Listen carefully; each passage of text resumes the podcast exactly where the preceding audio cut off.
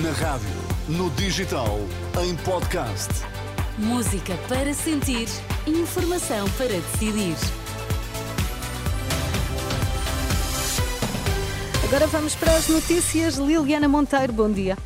O Benfica apontou dois golos ao Boa Vista. Nesta edição, conheça a lista socialista para as eleições legislativas.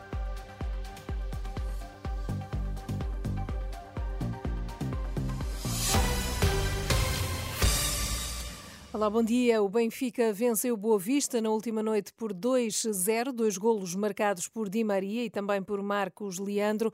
No final, o técnico Roger Schmidt estava satisfeito com o trabalho da equipa. Foi uma boa noite para nós. Mostramos um bom futebol com dois golos muito bons.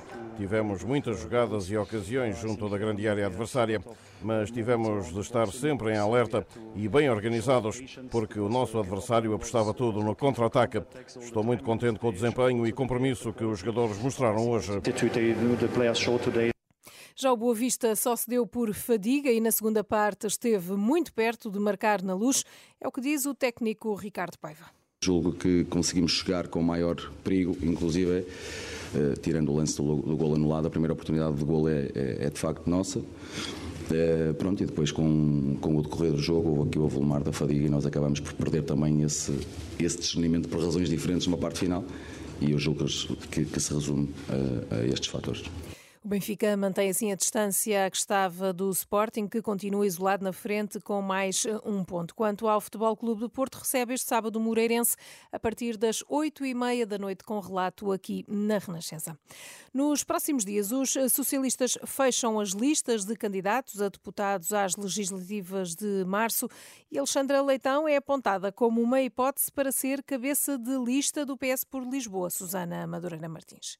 Nas últimas legislativas, a ex-ministra já tinha sido cabeça de lista, mas por Santarém, e a Renascença sabe que Alexandra Leitão é um dos nomes que surge como forte hipótese para liderar agora a lista de Lisboa. Quanto a José Luís Carneiro, a Renascença sabe que mantém a expectativa de voltar a liderar a lista de candidatos a deputados do PS por Braga, repetindo o distrito por onde concorreu em 2022 também como cabeça de lista. A Renascença sabe, de resto, que o ministro da Administração Interna aguarda por um diálogo ou uma reunião de trabalho com Pedro Nuno Santos sobre a constituição das listas de candidatos a deputados e que, até agora, não terá tido qualquer novidade. São as novidades das listas dos candidatos a deputados por parte do PS para as próximas eh, eleições legislativas. Já estão aprovadas 3 mil camas para imigrantes na agricultura. A resposta do governo às condições precárias em que vive grande parte dos estrangeiros que trabalham em herdades e propriedades agrícolas.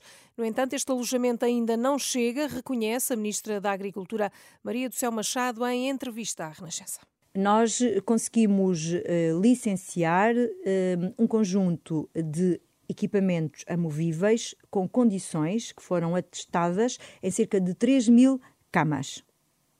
Que não são suficientes, há outras camas que são obtidas dentro das aldeias, só no Algarve e no Alentejo há milhares de imigrantes a trabalhar na agricultura. Segundo os últimos dados do Observatório das Migrações, em 2021 quase 18 mil imigrantes trabalhavam num país por conta de outrem, um aumento de 200% só numa década. A ministra defende a recuperação de imóveis nas aldeias e herdades, além destes alojamentos provisórios que recusa chamar de contentores. Em primeiro lugar, nós devemos recuperar as aldeias e ter não só residência definitiva, mas também alojamento temporário, em modalidade de alojamento coletivo uh, e, uh, em último reduto, e durante um período de tempo um, que terá que ser limitado, dentro das explorações agrícolas, seja por via da instalação nesses equipamentos móveis, seja na recuperação de casarios que nos permitam fazer essa, essa instalação.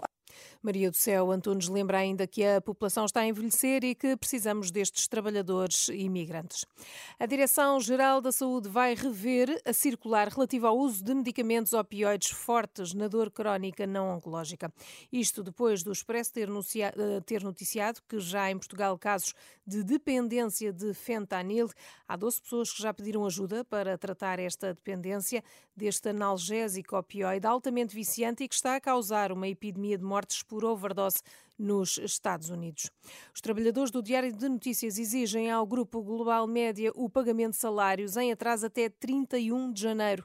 Decidiram avançar com pré-aviso de greve por tempo indeterminado. Num plenário de trabalhadores, a redação do DN decidiu adotar um plano de luta que vai ser gradual, passa por utilizar o Diário de Notícias versão online e papel como forma de luta e também colocar a manchete do site a negro por 24 horas.